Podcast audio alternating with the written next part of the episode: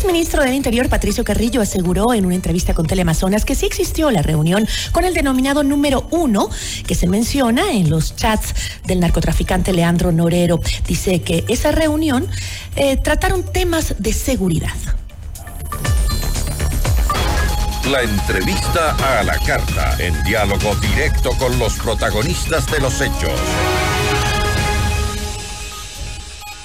Nos acompaña a esta hora Patricio Carrillo, exministro del Interior. Patricio, ¿cómo está? Gracias por estar con nosotros. Gracias, Gisela. A usted, buenas tardes. Un saludo a todos. Eh, bajo su dirección en la comandancia de policía durante el 2020 se inició, entiendo, la investigación de Leandro Norero, ¿no es cierto? Y ya con usted como ministro del Interior en 2022 se eh, produjo la detención del narcotraficante en Perú.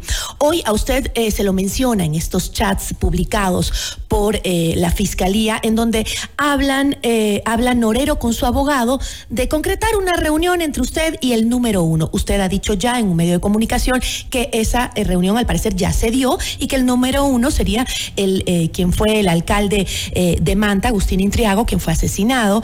Em, en esa reunión, usted tal vez percibió que se intentaba decirle algo fuera de la ley. No. Gracias Gisela por la pregunta y déjeme, permítame hacer algunas precisiones. Yo lo que he hecho es una línea de tiempo en función de cuándo inició la investigación. Fuimos nosotros los que detuvimos a Norero. Fuimos nosotros los que detuvimos a todos estos mafiosos que han estado en prisión. Fuimos nosotros los que estuvimos atrás de muchísimas organizaciones criminales. Y cuando se dio el caso Norero, inmediatamente en el mes de junio se dio el paro eh, recordarán ustedes en donde casi un mes estuvo paralizado el país. Ahí se suspendió la investigación. Se suspendió la investigación. Ahora aparece este chat en el cual el alcalde de la ciudad de Manta, a través de sus eh, asesores, de la gente de sus secretarías, coordinaron con la secretaría del ministro del Interior de ese entonces, que era yo, para una reunión en función de dos hechos que se habían dado en la ciudad de Manta. El primero, el 5 de agosto, un sicariato que conmocionó a la ciudad, que se dio en el, en el centro comercial, en el principal centro comercial de la ciudad. Y el segundo, el domingo 10 de agosto, asesinaron a un periodista, Gerardo Delgado, en Montecristi. Y eso también generó una enorme percepción en, en la ciudad. El alcalde viajó acá para entrevistarse conmigo y solicitarme una reunión, un gabinete de seguridad en la ciudad de Manta que se concretó días después. Esa ha sido toda la participación y lo que se comenta entre dos mafiosos no quiere decir que sea necesariamente algo sobre los que los terceros a quienes ellos mencionan pudo haber estado o existió alguna corrupción. Ahora, usted como autoridad máxima de la seguridad eh, en el país, ¿nunca sospechó de que eh, tal vez el alcalde Agustín Intriago, eh, quien fue asesinado, podía haber tenido algún tipo de vinculación con las mafias del narcotráfico? nosotros investigamos el caso y si ustedes pueden revisar la cuenta de Twitter, yo el día 28 de julio del 2022 puse un comunicado en el cual ya advierto sobre la delicado del caso Norero y toda la inseguridad jurídica que se estaba viviendo pero nadie quería prestarle atención. Todo el mundo tenía terror porque saben que atrás había una estructura criminal que podía atentar se hablaba ya de 40 municipios que hacían contratación. ¿Pero qué se refiere con que nadie quería investigarlo? Le digo. Pero si usted era, era, el ministro del Interior. Sí, nosotros. Usted fue eh, comandante de la policía. Nosotros le detuvimos, Gisela. Nosotros le detuvimos y entregamos a la Administración de Justicia. Mm. Porque eh, hasta ahí llega el rol de la policía. Y luego, si no se quieren adelantar pericias, si no se quieren hacer investigaciones, si no se quieren eh, tomar acciones inmediatas por, con autorización judicial, respetando el principio de derecho, entonces había que denunciarlo. Y eso es lo que hicimos nosotros públicamente. La policía advirtió en esos mismos días los abusos que existían respecto del habeas corpus, con los cuales salieron Glass, Salcedo y muchos otros que a través de estos mismos jueces, Ortega Curipayo, Boni algo que en Manabí y todos los que ahora están involucrados, esos son los que atentaron a toda esta inseguridad a la que nos están Ahora, en otro, en otro mensaje, eh, Mayra Salazar, funcionaria judicial, eh, mantiene una conversación con Leandro Norero donde menciona también, eh, lo menciona también a usted. Norero afirma que usted imitaba las acciones de alias JR. presuntamente vinculado al crimen organizado, él también, JR, y objeto de al menos 20 investigaciones de asesinato. ¿Cree, cree usted, o, más bien, ¿Qué piensa que, querían decir con esto? Que usted actuaba de la misma manera que JR. Eso tendrán que decirle a las personas que estén involucradas. Las conversaciones entre mafiosos y que involucren, insisto, a terceros, nosotros no nos preocupa. Pero ¿quién es Mayra Salazar? Mayra Salazar ha sido la persona que ha venido persiguiendo permanentemente no solamente a Patricio Carrillo, a María Paula Romo. Y le pongo el ejemplo. Si Patricio Carrillo hubiera sido un general como cualquiera de los otros que pasaba intrascendente durante su carrera, hoy no tendría ningún problema y yo estaría disfrutando de mi vida civil y jubilado. Pero a mí me ha tocado enfrentar octubre. Yo no era el comandante general de la policía, no era el comandante de fuerza, no era el comandante de las Fuerzas Armadas, sin embargo soy el único que ha sido mencionado y cuestionado. Porque si no defendíamos la democracia como lo hicimos, si no defendimos a los policías que les querían incendiar como querían hacerlo en el norte de Quito, entonces otro hubiera sido el cantar. Si nosotros no denunciábamos el robo de los 950 millones de dólares al ISPOL, hubiésemos estado tranquilos, como hicieron tres comandantes anteriores, el general, el general Mantilla, el general Villegas, el general Diego Mejía. Ellos sabían del, del, atraco, pero no dijeron nada. A mí me tocó denunciar y he sido, y he sido víctima de las persecuciones. Si yo no le detenía a Norero, es probable que no esté en los chats, pero lo que no se dice es que Norero, JR, Junior, Rasquiña y todos, inclusive el que sigue preso, me han amenazado a mí de muerte. No dicen cuando yo en esas mismas fechas llegué a tener el 96% de eh, riesgo a la vida. Esas son las cosas que en las tergiversaciones, cuando hay sesgo, quieren involucrar. Mayra Salazar debería responder por muchísimas otras cosas y no sobre esto que ellos ponen en un, en un chat y tendrán que decirlo como así lo pusieron. Pero, eh, ¿O qué eh, interpretación la pueden dar? Pero el, el caso Metástasis eh, incrimina también al general eh, Pablo Ramírez, eh, quien hasta el 3 de diciembre estaba en servicio activo. En 2020, cuando em, aún era coronel, fue director de la de educación de esa institución bajo su comandancia, entiendo yo, ¿no? Era quien se encargaba de la formación de policías.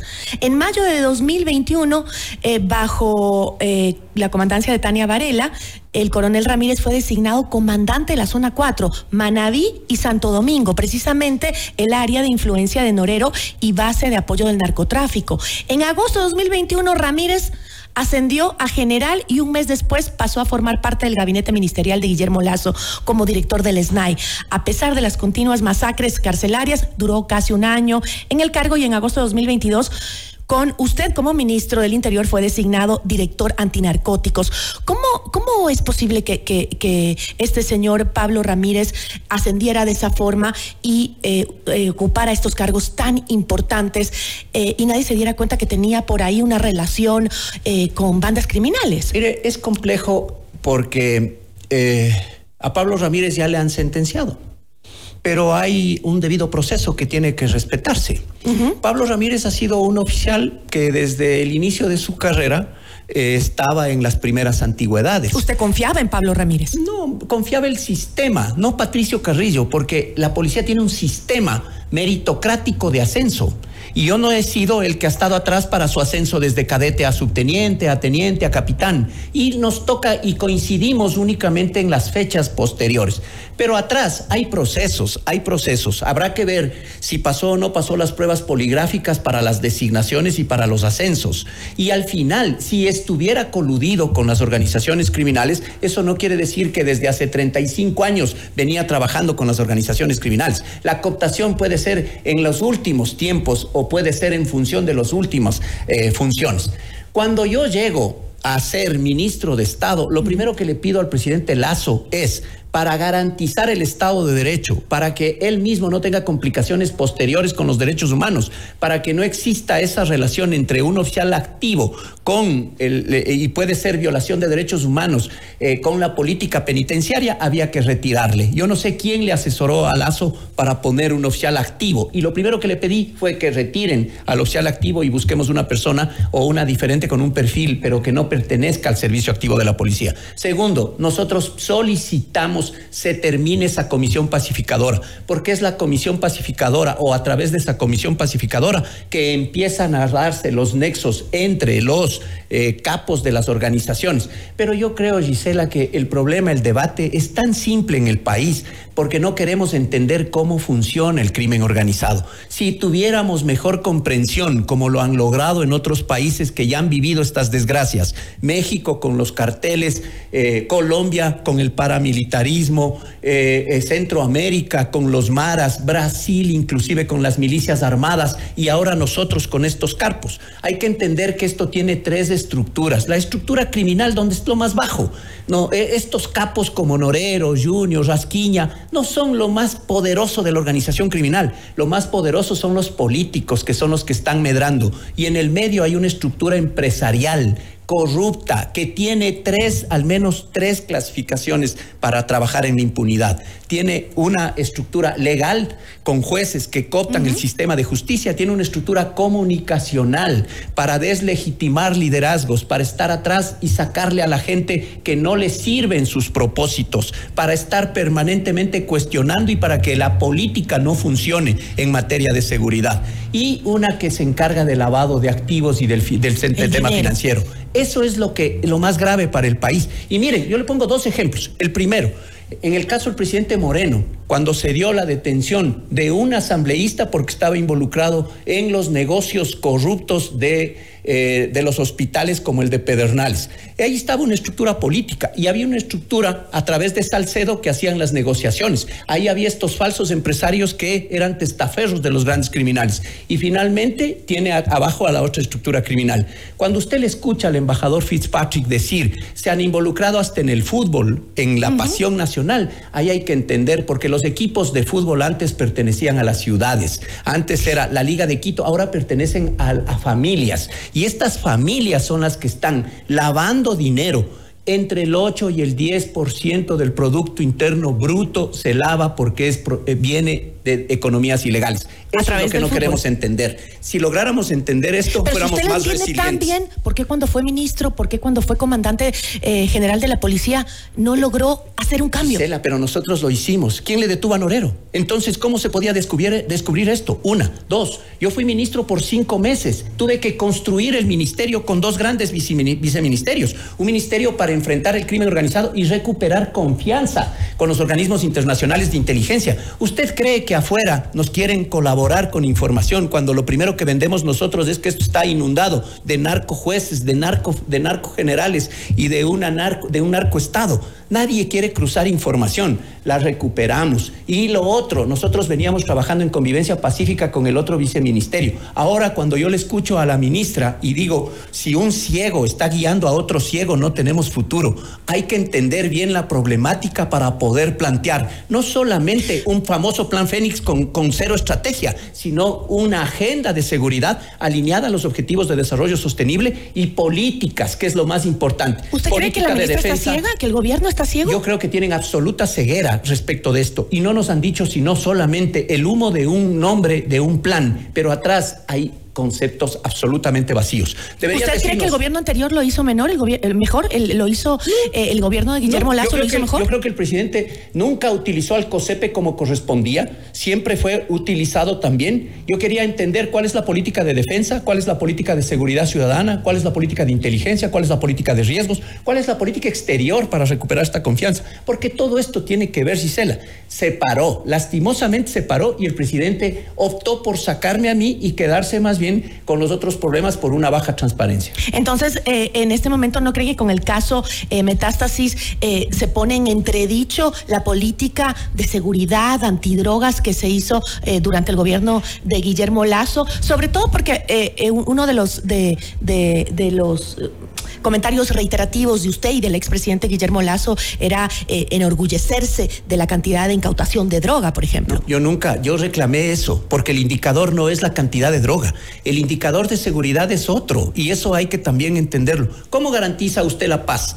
Hay, hay dos formas, paz negativa y paz negativa, y hay indicadores. Yo le escucho que ahora el, presidente nuestro es un gran planificador. Ok, ¿y dónde está la data? Y sobre la data, ¿dónde están los indicadores? La paz negativa se mide escondiendo las violencias, la paz positiva se mide eh, eh, entendiendo la cultura de legalidad del Estado de Derecho y los principios de seguridad. Al igual que hablan ahora de gobernabilidad, ¿cuáles son los indicadores de un buen gobierno? Primero, lucha contra la corrupción. Segundo, transparencia. Lucha contra la impunidad. retener las violencias. Pero ¿sabe cuál es uno de los indicadores principales, el Estado ecuatoriano qué calidad de leyes tiene. Y nosotros no estamos acorde a los, al resto de países. Con Perú y Colombia no podemos tener un principio de doble criminalidad para extradición, para... Eh, para el tema de eh, decomisos anticipados con la ley de extinción de dominio, para una ley de inteligencia y contrainteligencia. No podemos tener Todos la ley esos factores que hoy necesitamos, ¿no se los propuso usted antes al gobierno o a la, eso es lo que hemos venido proponiendo, pero lastimosamente en la asamblea tienen una mayoría, una mayoría absoluta que no quiere que esto funcione.